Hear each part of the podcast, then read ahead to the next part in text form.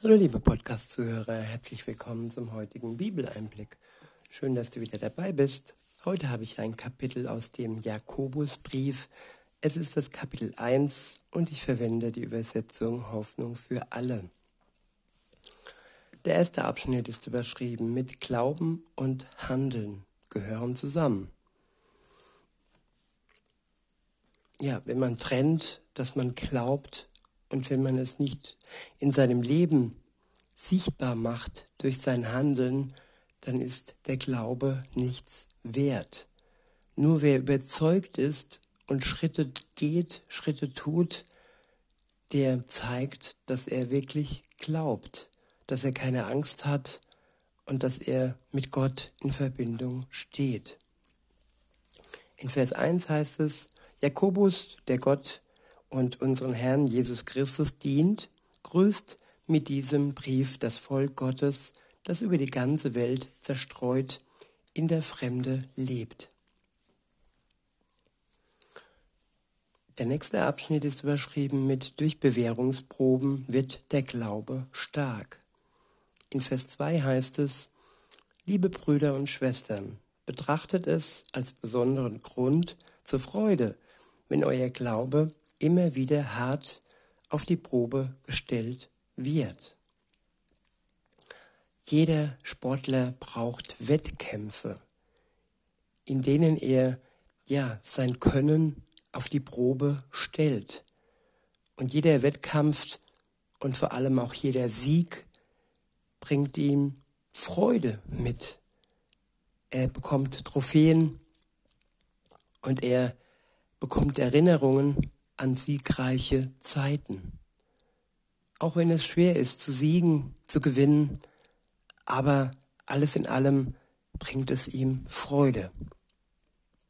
So ist es auch im Glauben. Wenn unsere, unser Glaube nicht auf die Probe gestellt wird, dann fehlt uns auf Dauer die Freude an unserem Glauben, weil wir ihn, ja, in irgendeine Ecke stellen und er nicht ja, auf die Probe gestellt wird.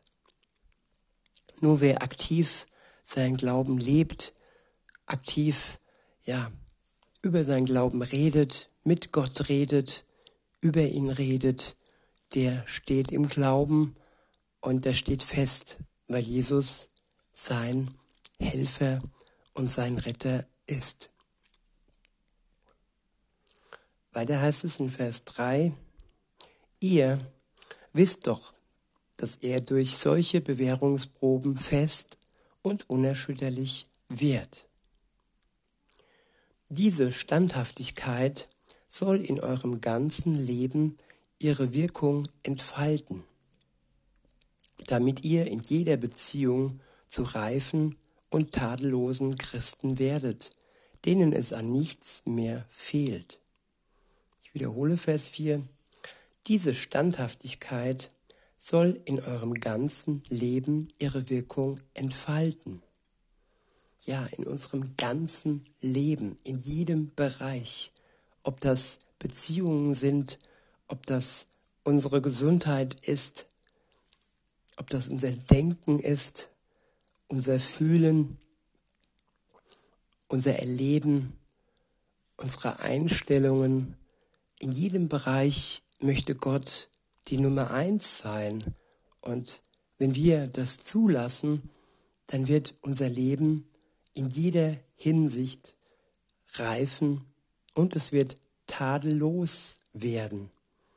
Wir werden Christen werden, denen, denen es an nichts mehr fehlt. An den Dingen, die fundamental sind, die, die wichtig sind für unser Leben. Es wird uns vielleicht an Geld fehlen, aber es wird uns nicht an Liebe fehlen. Es wird uns nicht an Hoffnung fehlen. Und es wird uns nicht an Glaube fehlen. Diese drei Dinge nehmen wir mit hinüber ins Paradies, in die Ewigkeit. Glaube, Liebe und Hoffnung. Das ist das Wichtigste, was wir brauchen. Und egal wie es drumherum aussieht in unserer Welt, wenn es immer schrecklicher wird, wenn wir diese drei Dinge festhalten, uns an Gott festhalten, dann werden wir bestehen und werden tadellos werden, so wie es Gott gefällt. Und so wie es auch für uns gut ist und wie, so, dass wir ein gutes Leben führen können. Für uns, für Gott und für unsere Mitmenschen.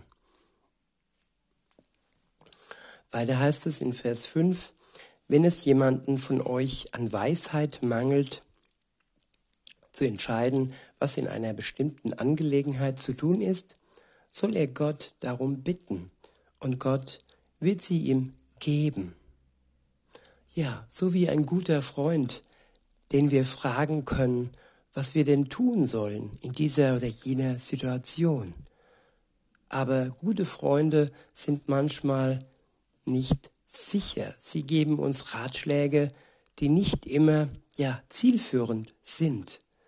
Wenn Gott uns jedoch antwortet auf unsere Frage, auf diese bestimmte Angelegenheit, was wir da tun sollen, dann können wir gewiss sein, dass das, was er uns zeigt, das, was er uns antwortet, durch sein Wort, durch seinen Geist, im Lesen der Bibel oder im Gebet oder im Traum, er hat viele Möglichkeiten, uns zu antworten. Und wenn er antwortet, dann können wir uns freuen.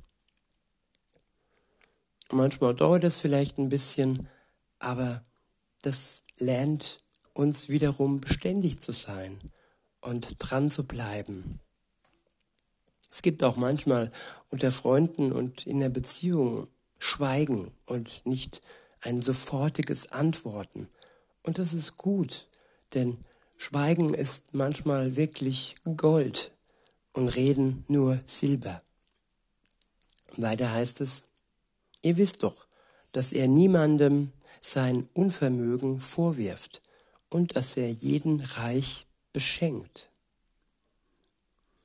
Ich wiederhole, ihr wisst doch, dass er niemandem sein Unvermögen vorwirft und dass er jeden reich beschenkt. Ja, Gott macht uns keine Vorwürfe, wie andere Menschen, die alles aufschreiben, alles äh, in Erinnerung behalten, was wir Schlimmes taten und was wir falsch gemacht haben und wo wir, ja, gefehlt haben, wo wir Fehler und sündhaft waren. Und Gott ist nicht so. Wir brauchen zwar die Erkenntnis über das, was schiefgelaufen ist, über, über unsere Schuld, über unsere Fehler und über die Verfehlung seiner Gebote. Das ist das Einzige. Wenn wir uns das eingestehen, dann vergibt er uns gern und er wird es uns nicht nachtragen. Gott ist nicht nachtragend. Und er wird uns keine dauerhaften Vorwürfe machen über Dinge, die wir ihm schon anvertraut haben, die er uns schon vergeben hat.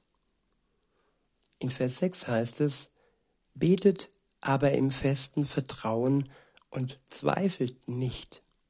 Denn wer zweifelt, gleicht den Wellen im Meer, die vom Sturm hin und her getrieben werden. Ein solcher Mensch kann nicht erwarten, dass der Herr ihm etwas gibt. Ich wiederhole die letzten zwei Verse. Betet aber im festen Vertrauen und zweifelt nicht und zweifelt nicht, denn wer zweifelt, gleicht den Wellen im Meer die vom Sturm hin und her getrieben werden. Ein solcher Mensch kann nicht erwarten, dass der Herr ihm etwas gibt. Ja, wir können Gott unsere Zweifel anvertrauen. Thomas, der Ungläubige zum Beispiel, hat seine Zweifel offen ausgesprochen. Er hat sich gewünscht, dass er seine Hände in die Wunden Jesu legen kann, damit er glauben kann, dass er auferstanden ist. Und Jesus hat ihn ernst genommen in seinen Zweifeln. Zweifel sind nicht ähm, per se schlecht oder verboten. Sie sind durchaus erlaubt. Aber wir dürfen mit diesen Zweifeln zu Gott gehen und er will uns gerne helfen, dass wir unsere Zweifel überwinden können, dass wir Vertrauen schöpfen und Glauben erlangen an ihn.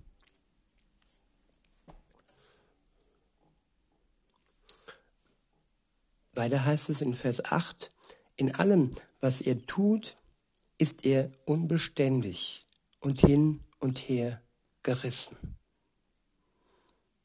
Ja, einen festen Punkt anfixieren, Jesus Christus anfixieren und nicht viele Propheten und viele Lehren, viele unterschiedliche Lehren ähm, ja, in sich aufnehmen. Die Gewissheit haben, dass er alleine rettet und keine andere Lehre und keine andere sich widersprechenden Aussagen werden uns wirklich zum Ziel bringen. Nur wenn wir uns wirklich ganz auf Jesus fixieren und uns nicht mehr hin und her reißen lassen. Der nächste Abschnitt ist überschrieben mit der Reichtum der Armen. In Vers 9 heißt es, wer unter euch arm ist und wenig beachtet wird, soll sich darüber freuen, dass er vor Gott hoch angesehen ist. Ich wiederhole, wer unter euch arm ist und wenig beachtet wird, soll sich darüber freuen, dass er von Gott hoch angesehen ist. Ja, die ganzen Wips, die ganzen Stars, die ganzen Machthaber, Könige, Präsidenten, sie sind angesehen in der Welt. Sie haben viel Reichtum, Macht und aber nicht das Ansehen Gottes. Das haben nur die, die arm bleiben und die abhängig bleiben, nicht negativ abhängig, sondern die sich gewiss sind, dass sie Gott brauchen, dass er ihr Gold ist, ihr Reichtum und ihr Gewinn. Und wenn wir uns an ihn klammern, dann werden wir wirklich reich. Vielleicht nicht an Geld, aber dennoch im Herzen her voller Freude. Und Freude kann man nicht bezahlen. Auch wenn man viel Geld hat, wo kann man denn Freude kaufen? Nirgends. Man kann sie sich nur schenken lassen und die beste Freude gibt es noch im Glauben an Jesus Christus. Weiter heißt es, ein Reicher dagegen soll niemals vergessen, wie wenig sein irdischer Besitz vor Gott zählt. Ja, hier steht nicht per se, dass, per se, dass jeder, der reich ist, sein Geld ja, loslassen muss. Es ist wichtig, dass wir nicht vergessen, wenn wir reich sind, dass das nur irdisch ist und dass es vor Gott nicht zählt. Vor ihm zählt alleine unser Vertrauen in ihn und unser Glaube in ihn nicht unser Reichtum und auch nicht unser Tun, auch nicht unsere guten Werke, wo Menschen oftmals Gott beeindrucken möchten, was sie doch alles tun für ihn und für andere. Nein, an erster Stelle kommt das Vertrauen in ihn, die Liebe zu ihm, die Beziehung zu ihm. So ist es doch auch in Freundschaften oder in Beziehungen, wenn jemand viele Geschenke macht und viel tut und sich äh, einen Ast abbricht. Aber wenn da keine Liebe zu spüren ist und keine Leidenschaft vorhanden ist, dann ist jede, Leid jede Freundschaft und jede Beziehung doch Zeitverschwendung, oder? Weiter heißt es in Vers, äh, im zweiten Teil des Verses, wie eine Blume auf dem Feld wird er samt seinem Reichtum vergehen. In der glühenden Mittagshitze verdorrt das Gras, die Blüten fallen ab und alle Schönheit ist dahin. Ebenso wird es den Reichen ergehen. All ihre Geschäftigkeit bewahrt sie nicht vor Vergänglichkeit und Tod. Ja, vor dem Tod bewahrt uns alleine Gott. Er rettet uns durch den Tod Jesu am Kreuz vor dem Tod. Und das Vergängliche in dieser Welt, das gehört zu ihr. Die Welt an sich ist vergänglich. Die Menschen, die Natur, die Tiere, alles ist vergänglich und zeigt uns, dass wir uns nicht klammern sollen an Vergängliches, weder an Reichtum noch an unser weltliches Leben. Nicht, dass wir es äh, schlecht behandeln, uns ungesund ernähren sollen oder irgendwie, aber trotzdem sollen wir gewiss sein, dass unser Leben irgendwann enden wird. Und dann ist es entscheidend, ob wir den Zugang ins ewige Leben durch Jesus Christus, durch unseren Glauben haben. Und dieses Leben wird dann ja beständig und unvergänglich und ewiglich sein. Der nächste Abschnitt ist überschrieben mit, was unseren Glauben gefährdet. In Vers 12 heißt es, glücklich ist, wer die Bewährungsproben besteht und im Glauben fest bleibt. Gott wird ihn mit dem Siegeskranz, dem ewigen Leben krönen. Das hat er allen versprochen, die ihn lieben. Niemand, der in Versuchung gerät, kann behaupten, diese Versuchung kommt von Gott. Ja, Gott versucht uns nicht. Gott lässt Dinge zu, damit wir unsere Liebe zu ihm, aber auch er seine Liebe zu uns beweisen kann, indem er uns hilft, heraushilft aus der Not. Wenn alles rosarot wäre, ja, dann bräuchten wir Gott nicht und dann hätten wir sicher auch keine Beziehung zu ihm. Nur durch die Prüfungen, durch das Schwere im Leben manchmal brauchen wir einander und brauchen wir Gott. Weiter heißt es, denn Gott kann nicht vom Bösen verführt werden und er verführt auch niemanden zum Bösen. Es sind vielmehr unsere eigenen selbstsüchtigen Wünsche, die uns immer wieder zum Bösen verlocken. Geben wir ihnen nach, dann haben wir das Böse empfangen und bringen die Sünde zur Welt. Sie aber führt unweigerlich zum Tod. Lasst euch also nichts vormachen, liebe Brüder und Schwestern.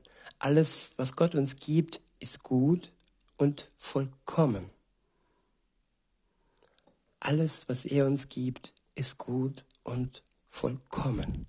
Und alles, was uns die Welt gibt und die Heuchler und die Lügner und die Politiker manchmal und die, die Medien manchmal, alles, was Lüge ist, wird vergehen, auch wenn sie noch so schön klingt. Aber die Lüge führt in den Tod, weil sie ein Teil der Sünde ist, die den Tod als Ergebnis hat. Aber das, was Gott uns gibt, führt ins ewige Leben. Er schenkt uns Vergebung, er schenkt uns Befreiung und er schenkt uns Freiheit, vor allem im Herzen. Auch wenn wir im Gefängnis landen, weil wir zu unserem Glauben stehen, zu unseren Überzeugungen stehen, Dennoch haben wir Freiheit im Herzen, wenn wir uns Jesus anvertrauen und eine Beziehung zu ihm beginnen. Weiter heißt es, er, der Vater des Lichts, ändert sich nicht. Niemals wechseln bei ihm Licht und Finsternis. Ich wiederhole,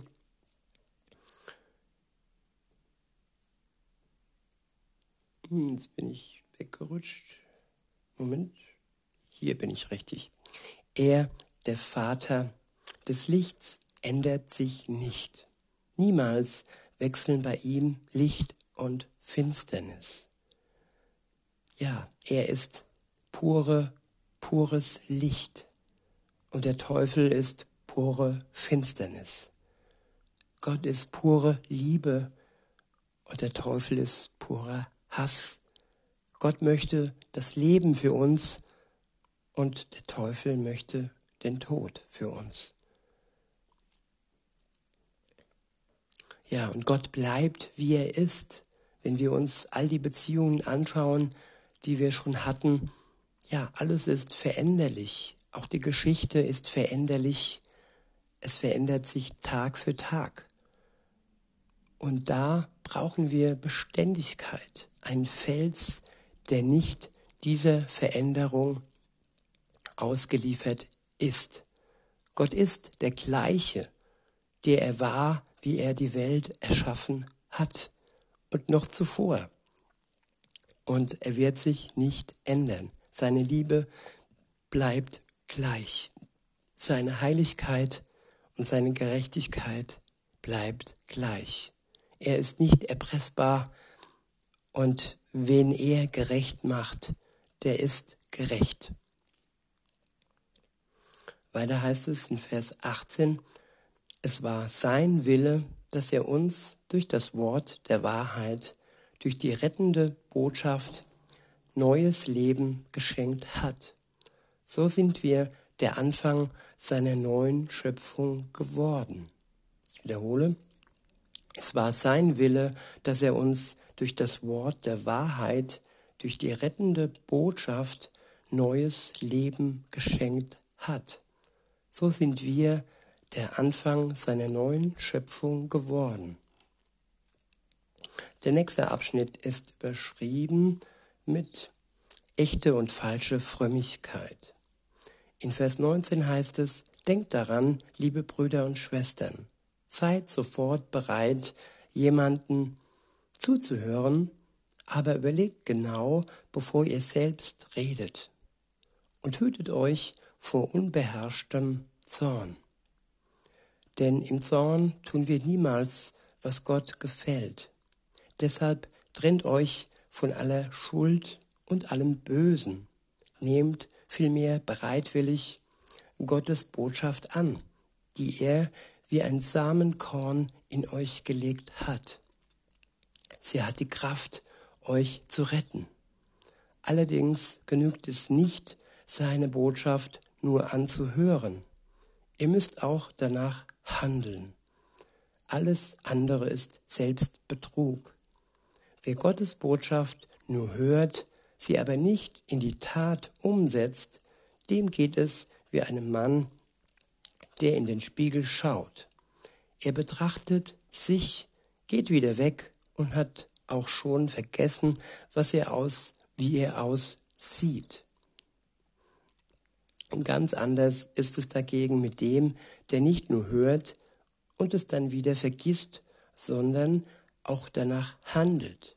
Er beschäftigt sich gründlich mit Gottes vollkommenem Gesetz, mit seinem Wort, das uns durch Christus gegeben ist und uns frei macht. Er kann sich glücklich schätzen, denn Gott wird all, denn Gott wird alles segnen, was er tut. Wer sich für fromm hält, aber seine Zunge nicht zügeln kann, der macht sich selbst etwas vor. Seine Frömmigkeit ist nichts wert. Witwen und Waisen in ihrer Not zu helfen und sich vom gottlosen Treiben dieser Welt nicht verführen zu lassen, das ist wirkliche Frömmigkeit, mit der man Gott, dem Vater, dient ja, lasst uns festhalten an Gott, an seinem Wort und lasst uns darauf achten, dass man uns nicht verführt. Verführung aus den Medien, Verführung aus bestimmten Kreisen. Lasst uns wach bleiben. In diesem Sinne wünsche ich euch noch einen schönen Tag und sage bis denne.